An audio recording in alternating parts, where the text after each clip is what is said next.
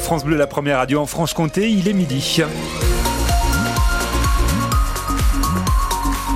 Lors du journal avec Dimitri Imbert qui nous rejoint. Bonjour Dimitri. Bonjour. Après les petites pluies du matin, on devrait rester au sec, mais toujours sous les nuages cet après-midi. Le tout avec des températures printanières. Un incroyable 15 degrés à Besançon, 14 à Vesoul et de 11 à 13 sur le Haut-Doubs. Tout va bien pour le trafic en ce moment à la mi-journée. C'est ouvert sur Besançon. Pas de problème dans le Haut-Doubs entre Pontarlier et la Suisse.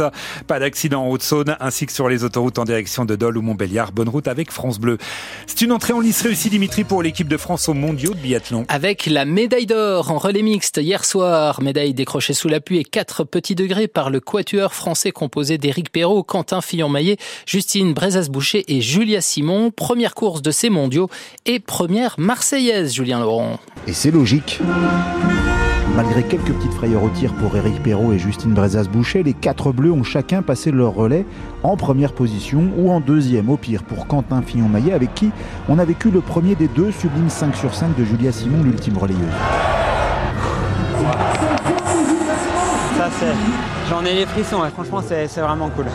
Euh, franchement à 24 secondes d'avance, c'est pour ainsi dire fait et, franchement c'est top. Le double champion olympique 2022 qui taquinait même ensuite Justine Brezas-Boucher en la remerciant pour son petit suspense imposé après avoir glissé provisoirement de la première à la cinquième place. Euh, maintenant je me suis accroché euh, et, je pense que c'est ce qui m'a permis de vite revenir dans l'action. Bien sûr que les sentiments sont, les émotions sont contrastées pour moi, mais, mais je veux vraiment laisser cette place et à, ce titre. Mes collègues ont, un grand sourire, toute l'équipe a, un grand sourire aussi. Euh, je pense qu'un titre de champion du monde faut savoir le, en profiter. Ah oui, et encore plus quand la Norvégienne Ingrid Tendrevold, actuelle numéro 1 mondial, avoue avoir été impressionnée par cette équipe de France et pour cause.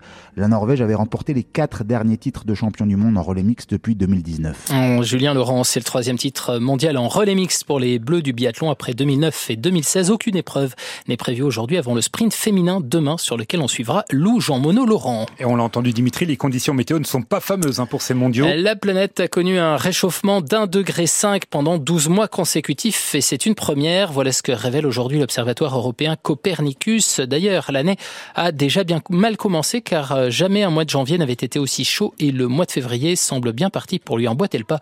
Prévision météo complète dans une paire de minutes. La crise agricole s'est un peu apaisée mais les annonces du gouvernement laissent tout de même un goût amer aux producteurs de bio qui se sentent aujourd'hui totalement oubliés. Depuis plusieurs mois déjà la filière est en crise. Beaucoup d'exploitants ont d'ailleurs décidé d'abandonner le bio pour revenir à l'agriculture conventionnelle. C'est le cas de Frédéric Ferrand, céréalier à Lavoncourt, en Haute-Saône. Un choix dicté par l'écroulement du marché depuis un an et euh, une tonne de blé qui est passée de 450 à 200, euh, 250 euros. Son interview est à retrouver sur francebleu.fr. Besançon, dans deux minutes, on tentera de comprendre les différences de prix entre le bio et les produits traditionnels dans le plus de l'info. C'est une affaire rarissime qui a été jugée hier à Besançon. De l'aveu même du procureur de la République, une femme de 55 ans habitant aujourd'hui Aujourd'hui, la Dordogne a été condamnée hier à un an de prison ferme car elle avait mis à prix la tête de son mari volage pour la somme de 10 000 euros. Les faits remontent à 2019. Le couple était en instance de divorce. Le tueur à gage embauché était un animateur de centre de vacances rencontré en Italie. C'est lui qui a prévenu le mari. Le scénario paraît digne d'un film, mais on est passé pas loin du drame, Louise Thoman. Ironiquement, l'avocat de l'ex-mari se réjouit presque du choix de l'homme de main. Heureusement que madame est tombée sur un petit escroc de banlieue parisienne et pas sur un tueur de la mafia pendant ses vacances en Italie en octobre 2019.